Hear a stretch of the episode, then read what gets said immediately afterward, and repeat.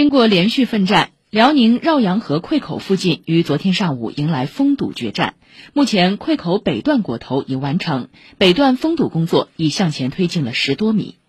本次发生溃口的绕阳河是辽河的一级支流，受七月份连续强降水等因素影响，八月一号，绕阳河左岸属四连段一处堤坝出现严重透水，当天十点三十分，该处发生溃口。截至昨天凌晨，溃口长度已达五十多米。